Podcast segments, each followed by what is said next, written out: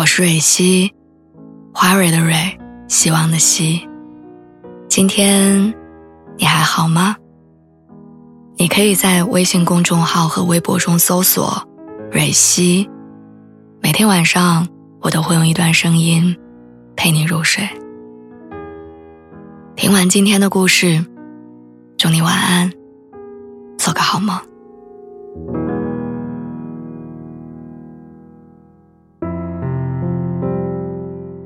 二十七岁的人生中，前男友的婚礼是我成年后参加的第十二场婚礼。那天我刚一刷新朋友圈，我就看到了顶头的第一条消息，是他发的动态婚礼邀请函。之前风风火火的预热了那么久，一会儿发结婚照，一会儿装修新房，如今终于落地，还是很替他开心。因为是和平分手，再加上我们有一帮上学的时候玩的特别好的朋友，谁也不想因为分开就把友情搅散，于是我和他都默契的退回了不怎么联系的老友，没有老死不相往来，只是维持着偶尔的点赞之交，偶尔会同时出现在某一个共同朋友的朋友圈下面。我没想到我们这样的关系，他会邀请我参加他的婚礼。他甩来结婚请帖，然后问我有时间参加吗？大气的样子让我觉得，好像我们从来没有过过去。我答应他说没问题，是因为我也觉得我们之间好像没什么，没有必要扭扭捏捏，也没有必要好像过不去的样子。于是我提前请了假，打算当天往返，顺便。跟很久没聚的朋友们好好聚一聚。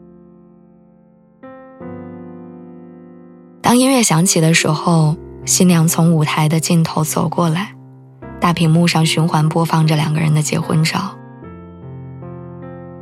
我在那一瞬间忽然涌上心头的苦涩，其实并不是朋友该有的心态，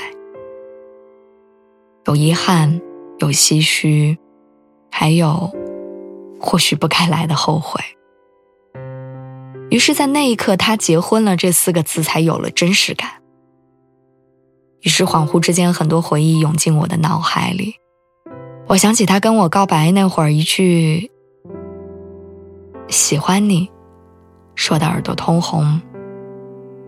那个时候我也坏，他讲不清楚，我就不接话两个人就在树底下尬着。非得等一个明确的回答。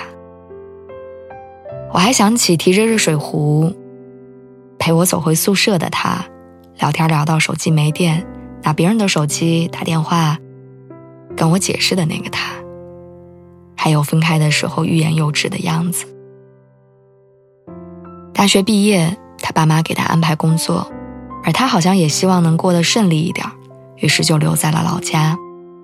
我心有不甘。想去大城市看看，最后我走了，他留下，爱情停在毕业季。那天在车站，他按着我的行李问我要不要再考虑一下，我也拽着他的衣服问：“真的不打算跟我走吗？”然后他说下周就去上班了。我说是啊，已经开始检票了。当初的我们也相爱。但因为年轻，笃定了余生很长，所以把分分合合看成儿戏，总以为就算选了不同的路，也会有回旋的余地。哪成想，岁月不等人，人也不等人。今天之前，我一直以为去不去参加前任婚礼是一道是非分明的选择题，到现在我才明白。这其实是一道已经成为过去的人，还要不要留在心里或者生活中留一个位置的问题。有些人从爱过到错过就已经是一个完整的故事了，哪怕你们有着共同的朋友圈，哪怕没有产生原则性的纠葛，但分手永远不会是能量守恒的，所以也不能妄想失去一个人。会多一个朋友。新郎新娘要来敬酒的时候，我以赶车为由提前退场。离开的时候，我听见朋友们在开他们的玩笑，一会儿碰杯，一会儿开怀大笑，而我却无法若无其事地给出祝福，更无法心如止水的冷眼旁观。其实，对于前任而言，体面的重逢并不存在，因为一旦站在对方面前，你仍然会重拾旧梦，那是时间和爱留在我们身体里的痕迹。尽管时隔多年，我们长大，能够以成熟的心态坦然地面对得失，但这并不意味着关于那个人的痕迹会在身体里面被成长碾碎。他只是从人生的中心退回到了角落，从聚光灯回归到了人海。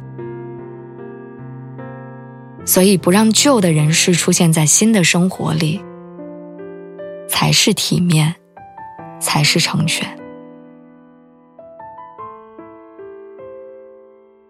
关于赴前任的约这件事儿，我们俩应该都想的挺好。他大大方方，我干干脆脆，只是把它当成一场聚散有时的酒席。但现实并非如此，现实是前任不适合相见。因为就算你感觉自己放下，在见面的时候产生的那些不平静，仍然会时刻提醒着我们，他跟别人是不一样的。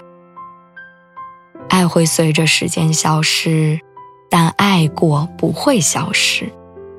它就如同你揉皱了的那张纸，展平了之后不会光滑如初，爱过的痕迹会留在那儿人生要过的是明天，要爱的是新人。至于旧的，就该一别两宽。山水不再相逢。